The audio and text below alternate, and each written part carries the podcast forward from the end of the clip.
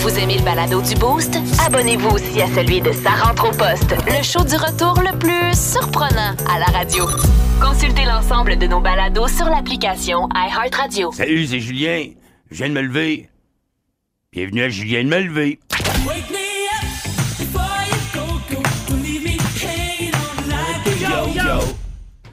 C'est-tu juste moi ou à chaque génération, les gars perdent une couche de virilité? Oui, oui. Ouais, ouais. Le chum à ma fille s'appelle Charlie. Ben, comme il m'a dit, non, M. Tremblay, ça se prononce Chali. Le R, il est muet. Je ne tenterai pas de prendre exemple sur le R, Chali. Le chum à ma fille, Chali, il conduit une Beetle. Excusez-moi, moi, une Beetle. Il, il a mis des cils, il a mis des cils, ce Beetle. J'ai dit, pourquoi t'as mis des cils, Chali? Ben, j'ai déjà vu ça, des gosses sur un Dodge Ram. Ah! Ben, j'ai dit, pourquoi t'achètes pas les gosses, Chali? Le Boost de l'été avec Pierre Lacroix, Sarah Charbonneau et Julien Tremblay. Plus de niaiserie, plus de fun. Vous écoutez le podcast du Boost. Écoutez-nous en direct en semaine dès 5h25 sur l'application iHeartRadio ou à radioénergie.ca.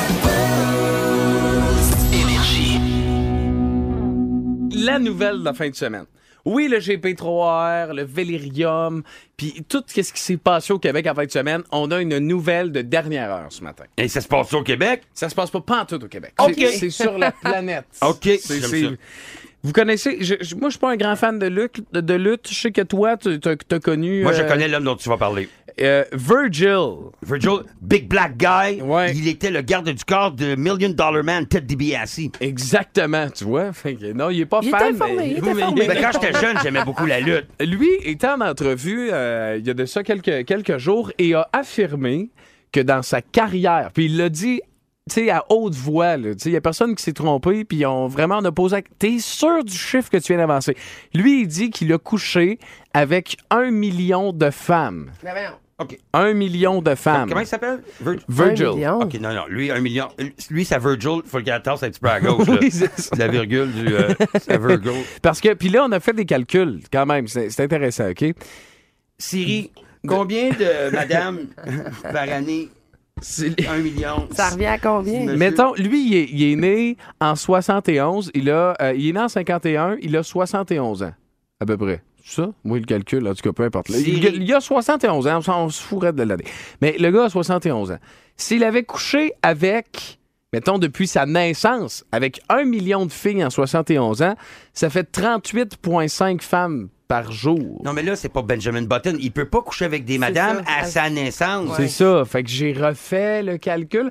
J'ai enlevé 15 ans. Parce qu'il sait pas parler, là. euh, Non, début. c'est ça. Au début, c'est assez difficile de closer quand tu te Ben baves oui. dessus. Gaga gogo, je te veux! Puis que tu fais des selles molles, c'est un peu moins. Ben non, oui, un peu moins. mou. en plus. Fait que mettons, là, à partir de 15 ans, de Ouais. 15 jusqu'à 71, ça aurait été 48,9 femmes par jour avec qui il aurait fallu qu'ils couchent pour se rendre à 1 million. Mais là, ben Ben voyons voyons. donc! Non, non, ça marche t'imagines- T'imagines-tu le budget de tes barbouillettes, man? Alors, mais c'est comme si ça fait deux filles à l'heure dans sa journée, là. Ça marche pas. Deux filles à l'heure. Ça, c'est calculé comme tu veux, c'est au moins 320. À quoi tu penses? Par semaine? Vous aimez le balado du Boost? Abonnez-vous aussi à celui de Sa rentre au poste, le show du retour le plus surprenant à la radio. Consultez l'ensemble de nos balados sur l'application iHeartRadio. Et c'est l'heure de la revue de presse de Julien Tremblay. Nous allons le rejoindre sur les lieux ce matin. Eh bien, oui, je suis un journaliste qui vous parle de cette nouvelle de Port-Neuf, le Westmount de Laurier Station. Euh, c'est une femme saoule qui a roulé à 30 km à contresens sur l'autoroute 40. C'est euh, l'agence QMI qui... Oh non, j'ai pas besoin de le lire. Elle a circulé à sens inverse sur l'autoroute euh, 40 à Port-Neuf dans euh, la capitale nationale. C'est une femme en état d'ébriété et a été arrêtée en fin de soirée. C'est samedi que ça s'est produits. Cette dame de 60 ans, cette sexagénaire a été arrêtée et emmenée au poste de police où elle a échoué un éthylotest, dit-il, avec un accent tonique où ça n'a pas rapport. Et puis, cette dame euh, a dû prendre... euh, hein, c'est la vie de ce journaliste que cette dame a dû prendre un, un petit garden cocktail un peu trop épicé, hein? Hein, madame? Euh, essayez de prendre votre garden cocktail avec plus de tail et moins de coq la prochaine fois. C'était Julien Tremblay, Sur les lieux, en direct de Port-Neuf ce matin. je suis un journaliste. Pas sûr, je pense vraiment. T'es mieux, Maurice. Ouais, ouais, je suis pas sûr, hein? Plus de classiques, plus de fun. Le Boost de l'été. Avec Pierre Lacroix, Sarah Charbonneau et Julien Tremblay. 98.9 Énergie. Plus de niaiserie, plus de fun. Vous écoutez le podcast du Boost. Écoutez-nous en direct en semaine dès 5h25 sur l'application iHeartRadio ou à radioénergie.ca.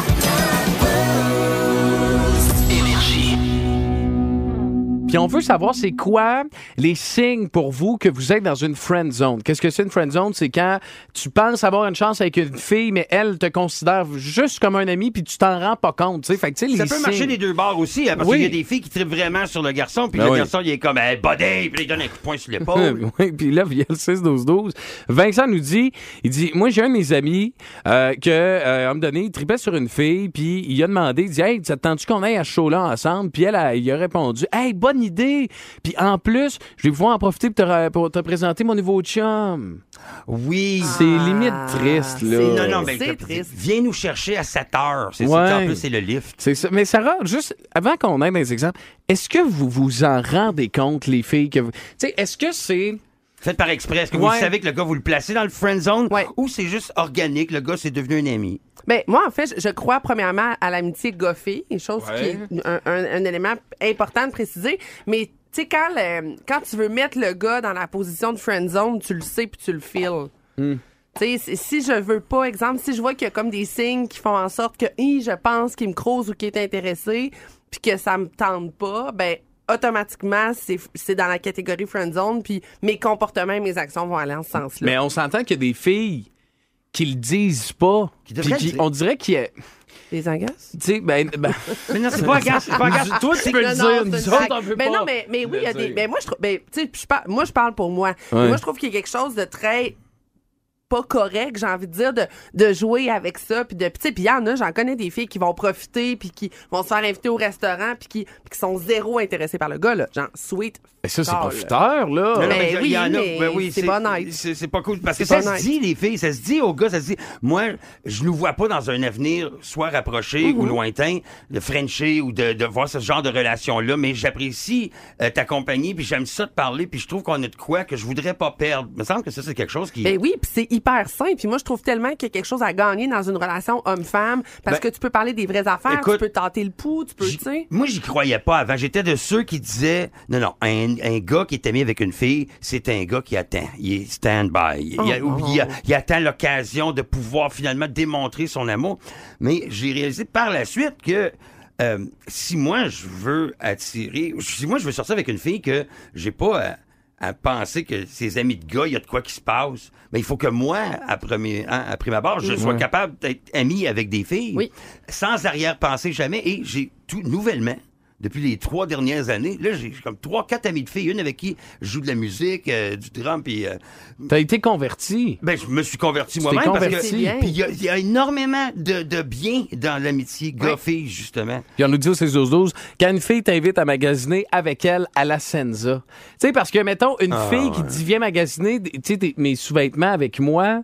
Sais, moi, ben, c'est sûr que là, tu sais, ma blonde puis moi, on est en couple, ça m'arrive des fois, elle va dire, ah bon, qu'est-ce que t'aimes, montre-moi ce que t'aimes. Mais ce qui est le fun aussi chez une fille, c'est, c'est quand elle, elle sait, elle va magasiner, puis c'est une surprise pour toi, ça. Tandis que si tu y vas avec elle, va dire, pis, t'as pas ça, Ouais, t'as- ça, dans le rack beige. Ouais, ça sera peut-être pas pour toi, Ça mon sera pas chum. pour Ça toi, t'invite ça. à magasiner Non, avec c'est le sûr. Toi, as-tu déjà été friendzoné, euh, Julien? Ça- Moi, j'ai inventé le friend zone. Moi, je, il y T'as avait, inventé? moi, j'ai délimité le territoire avec la ligne blanche de la zone de friend. OK. Je- J'étais celui-là. Moi, j'ai en sixième année. Ouais.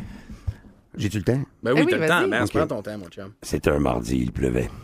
je vais toujours m'en souvenir. Non, non, mais c'est, euh, Écoute, Cindy, euh, je l'ai déjà raconté ça au détecteur de mensonges avec, euh, mais je vais, je vais le répéter Ben oui, encore. oui, Et oui. c'est, freaking gênant raconter ça, soit dit en passant. Ah ouais, hein? Parce que, écoute, moi, j'ai trippé sur Cindy Dubois tout, tout, tout mon, mon, mon second, mon, mon primaire, mon primaire. Elle était euh, plus développée que les autres. Euh, Ouais. Elle était, des fois, il y a des gars de secondaire qui venaient la chercher dans la cour d'école puis qui, en auto, tu sais, le genre de, Elle était pulpeuse. elle était- oui, c'est ça. Elle, elle était avant son temps.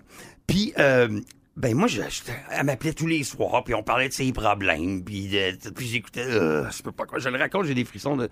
Puis là, il y a eu un party à un moment donné, un des premiers parties, pas de parents. Oh, Et euh, attention, là. écoute, moi, je, je- elle- me prend par la main dans le party, pas de parents, je suis en sixième année. Et on, on monte les marches de l'escalier, elle m'amène, puis là, moi, je la suis derrière elle, puis la main, sais, là, je, l'ai dans les airs, là, puis elle, elle a la main par en bas, puis elle me tient, puis elle me traîne en haut, puis elle dit, viens avec moi. Puis là, dans ma tête, je- mais ça y est. C'est le moment. mais c'est c'est là, c'est c'est réglé. Tu t'étais rasé tout, tu étais prêt, là? Ben non, j'étais- c'était long avant d'avoir du poil. Ah ouais? Mais ça, c'est une autre histoire. C'était un lundi, il faisait soleil. Et là, je, je monte, puis là, ben, euh, pour me rendre compte que dans la chambre, il y avait Luc euh, Durocher couché sur le lit déjà, un gars du secondaire, puis elle dit, là, Julien, tu vas checker la porte. Oh! Non, mais c'est pas ça, c'est pas ça. C'est que moi, j'ai fait, OK. Puis là, ben, j'ai fermé la porte, puis là, j'étais en avant de la porte, puis je me suis dit, je te jure, j'étais comme, elle, là, quand elle va voir comment merveilleux je suis à checker la porte, ben, c'est sûr qu'elle va tomber en amour avec moi. T'as-tu vu sa face? Ouais. T'as-tu vu la face à. Sarah? Elle m'a regardé avec un dégoût et, et- et, Non, euh, ben de- non, une tristesse. genre de, de pitié que... tu Ouais, tu fais pitié. Tu sais, le genre, tu Ouais. tires l'orignal parce qu'il souffle, là. Ouais. Bon, ben, c'est ça. Elle est sur le bord, là. c'est le bord. Vous aimez le balado du Boost? Abonnez-vous aussi à celui de Sa rentre au poste, le show du retour le plus surprenant à la radio. Consultez l'ensemble de nos balados sur l'application iHeartRadio. Pendant ses vacances, qu'est-ce qu'il s'est acheté, Julien, pendant ses vacances, Sarah? Il s'est acheté un journal intime. Journal Si intime. t'étais sur le bord de dire pocket bike, hein. Je fais là, je vais peut-être révéler de ses plus grands secrets. Je vais faire attention. Je me suis acheté un journal intime. Je me suis dit, je vais me traiter comme mon meilleur ami. Ben, je vais ouais. écrire mes journées à Québec depuis que je suis ici. Puis, euh, ben là, je, je le fais live avec vous autres à la radio. Ben oui, c'est parti. Oui, c'est parti. On y va. Cher journal, j'aime ça, une belle page blanche, écrire dessus avec mon Sharpie. Ah, c'est un nouveau Sharpie. Hum, il sent bon. J'aime ça, mon Sharpie. On dirait que Jésus fait une sieste dans mes sinus. Ah, Sharpie. Journal, j'ai-tu rêvé, mais il me semble que j'étais sur LinkedIn puis que j'ai vu que Linkin Park se cherchait un job. LinkedIn Park. Hmm. Hier, j'ai vu Yves Corbeil à la boutique hors taxe de l'aéroport, puis je l'ai remercié de payer les taxes, puis il m'a dit Hein, c'est pas moi qui paye les taxes, c'est Corbeil. Hmm, ça sent bon, un Sharpie. Comme disait Félix Leclerc, fuck yeah! Il disait ça. Oui, il disait ça. oui. Hum, J'ai la bouche qui est. euh, C'est drôle, on dirait que les fancy appellent ça de la salive, mais les prisonniers appellent ça. de- Hum. Journal, j'ai une tache sur mon chandail. Je suis buzzé sur le Sharpie, c'est ça qui se passe, journal. Hum. J'ai une tache sur mon chandail. Une chance que j'ai le bâton Tide to go. Hum, je le frotte sur mon chandail et oh, c'est du blistex. Hum. C'était même pas une tache, c'est le crocodile de mon chandail Lacoste. Hum, J'ai le crocodile gras à journal. Ça sent bon. C'est ma mère qui a inventé le Tide to Go journal. C'est ma mère qui a inventé le Tide to Go. Mais elle, elle appelait ça de la bave. C'est comme le célèbre dicton disait, si maman n'a pas de pouce, ses enfants sont tachés. Hmm. Ça sent... Fuck yeah! Pour rejoindre la gang du Boost, texto au 61212 670 9099 ou par Messenger audio sur la page Facebook du 989 Énergie. Le Boost. De l'été. Plus de fun. Vous écoutez le podcast du Boost. Écoutez-nous en direct en semaine dès 5h25 sur l'application iHeartRadio ou à radioénergie.ca. Hey, là, c'est- c'est c'est capoté parce que euh, il y a de ça quelques semaines, on a appris le décès de Mom Boucher. Oui. Euh, qui ne connaît pas Mom Boucher euh, au Québec? Ça a été un très, très gros personnage. Puis il a tenu son rôle pas mal jusqu'à la fin de ses jours. euh, Mom Boucher, euh, quelqu'un d'assez euh, désagréable. Même à l'intérieur des murs de la prison. Exactement. Puis moi, j'ai toujours été fasciné par euh, par des, des gens comme euh, Normand Lester, Guy Ouellette, euh, qui, qui, qui s'en vient à nous jaser dans les prochaines secondes, sur quelqu'un qui écrit un livre sur les secrets des moteurs. Parce que les moteurs, c'est leur secret. Ils veulent pas que ça... En tout cas, Mais ils fait- doivent avoir une liste de secrets qu'ils peuvent dire, puis une liste de tailleuls. C'est ça, pour une liste de ta gueule. C'est Très bien dit. Puis le livre Mom est sorti en 2005. Guy Ouellette, Normand Lester avait écrit ça et il a été euh, réédité dans les euh, dernières semaines. Et on parle avec Guy Ouellette ce matin. Bon matin, Monsieur Ouellette, comment ça va? Bon matin, ça va très bien. Hey, dites-moi, Monsieur Ouellette, puis je le disais en, en- en ouverture que les motards, là, quand quelqu'un écrit un livre sur leurs secrets, ils, ils sont-tu contents, sont-tu pas contents? Ou bien, comme, mère. di- comme disait Julien, y a-tu une liste de ta gueule, puis une chose de. Comment ça fonctionne quand on écrit un livre sur les secrets des motards? Ben, je vous dirais que il n'y a pas de, de il y a pas d'interdit dans, dans le sens que euh, quand j'ai écrit ce livre-là, euh, euh, ma carrière à la Sûreté du Québec, dont les huit dernières années, je m'occupais exclusivement du domaine des moteurs criminels. Donc, c'était pas une surprise. Et je vous dirais que quand le livre sur M. Boucher est sorti en 2005, euh, M. Boucher l'a lu. J'ai eu des commentaires par son avocat et Hmm. il n'a pas appris de. Je lui ai probablement rappelé certains souvenirs, mais euh, il n'a pas appris, il a pas appris d'hérésie parce que c'est un livre qui est euh, rigoureusement factuel. Toutes les rencontres que j'ai eues avec Lucien Boucher sont relatées dans le livre parce que c'était ça qui était à commande. Et euh, vous disiez tantôt, bon, c'est connu, oui, on en a fait un personnage médiatique. Mais il faut dire que M. Boucher euh, a quand même fait assassiner deux gardiens de prison. Non, c'est pas pour les bonnes raisons, là, c'est ça. là. Non, c'est ça. C'est que euh, c'est vraiment pas pour les bonnes raisons qu'on en a fait un personnage médiatique parce que il a quand même été arrêté euh, plus de 25 fois. Il aura purgé euh, 25 ans de euh, plein euh, de sa sentence et euh, il sera mort complètement seul en prison parce que la journée qui a été condamnée, le 5 mai 2002, euh, dans les jours qui ont suivi l'organisation des Hells Angels, euh, s'est dépêché à prendre ses distances, s'est dépêché à dire que c'était seulement qu'un ou deux individus qui étaient complètement euh, en, en dehors de, de, de la traque, mais que les autres, euh, c'était des, euh, des bons motocyclistes puis du bon monde. Comme- comment, Ouais. pardonnez-moi, Oui. comment était-il euh, lors de vos entretiens? Est-ce que c'est un homme de peu de mots, M. Boucher? Est-ce que c'est un, un farceur à ses heures? Est-ce que c'était quelqu'un qui était un livre ouvert? Est-ce que c'était... Comment, comment vous l'avez perçu? Ben, je vous dirais que mon travail à moi, j'étais l'expert sur les moteurs au Canada. Et euh, donc, ma job, c'était de faire en sorte que M. Boucher suive la loi. S'il contrevenait, euh, ma job, c'était de l'arrêter. Sa job, c'était de tout faire pour euh, pas se faire arrêter. Ouais, vous mettez des bâtons Donc, dans les roues. C'est ça. Donc, on avait, euh, quand on avait des discussions, euh, euh, bon, c'était rarement des grandes discussions de plusieurs heures. Il y a eu des discussions peut-être plus personnelles à certains moments.